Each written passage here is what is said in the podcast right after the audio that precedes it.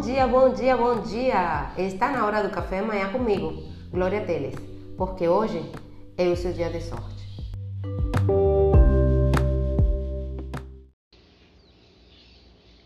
Ontem vimos que a cada momento o que fazemos é fortemente moldado pelo estado emocional em que nos encontramos. Que quando estamos em um estado em que nos sentimos frustradas, tendemos a nos comportar de maneira muito diferente do que quando estamos nos sentindo confiantes, animados ou determinadas. Uma vez que vivemos num mundo criado pela nossa percepção, uma das coisas mais importantes que você pode fazer para aprender a controlar o seu estado emocional é prestar atenção à sua conversa interna. Verifique as palavras que você usa para falar consigo mesma, as perguntas que você se faz, as afirmações que você se faz. Você está sendo positiva? Está se tratando com respeito? Você está generalizando ou exagerando a importância de alguma situação?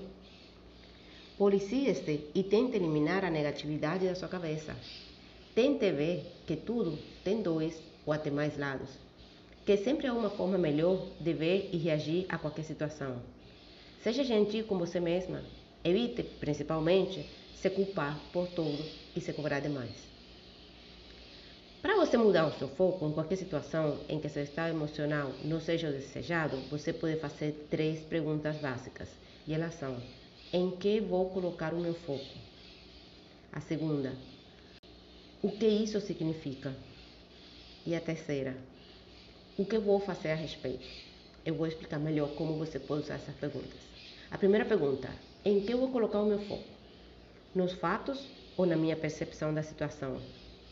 Busque apenas os fatos, evitando fazer qualquer julgamento da situação. A segunda pergunta, o que isso significa? Ela faz com que você busque as possíveis causas, sempre tentando ver a situação desde diferentes pontos de vista. Coloque a situação em perspectiva e evite levar para o lado pessoal. Geralmente, os fatos não dizem nada em relação a você e as situações costumam ser bem mais simples do que você imagina. Por isso, se esforce para identificar a causa mais provável e não aquela que sua neura está imaginando. Não faça tempestade no copo d'água. Finalmente, a última pergunta que você vai se fazer, uma vez identificados a situação real, não o seu julgamento da realidade, mas a situação real, os fatos e a sua causa provável, e não a sua teoria da conspiração, é o momento de você se perguntar: o que vou fazer a respeito? Qual é a resposta mais inteligente a esta situação? Qual é o meu objetivo a longo prazo?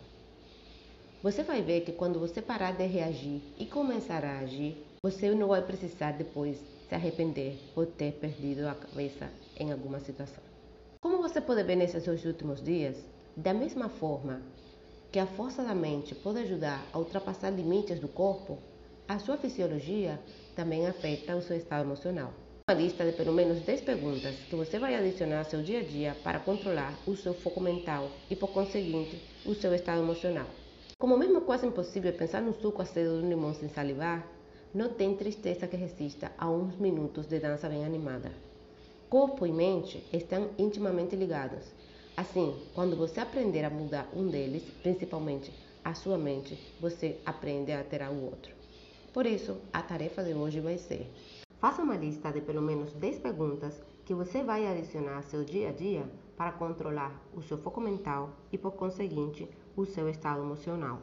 Nessa lista você pode adicionar algumas dessas que eu coloquei nesse episódio.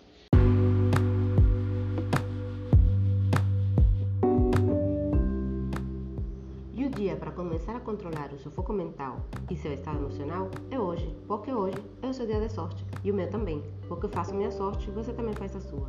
Por isso tenha um lindo, um lindo, um lindo dia. E nos vemos amanhã.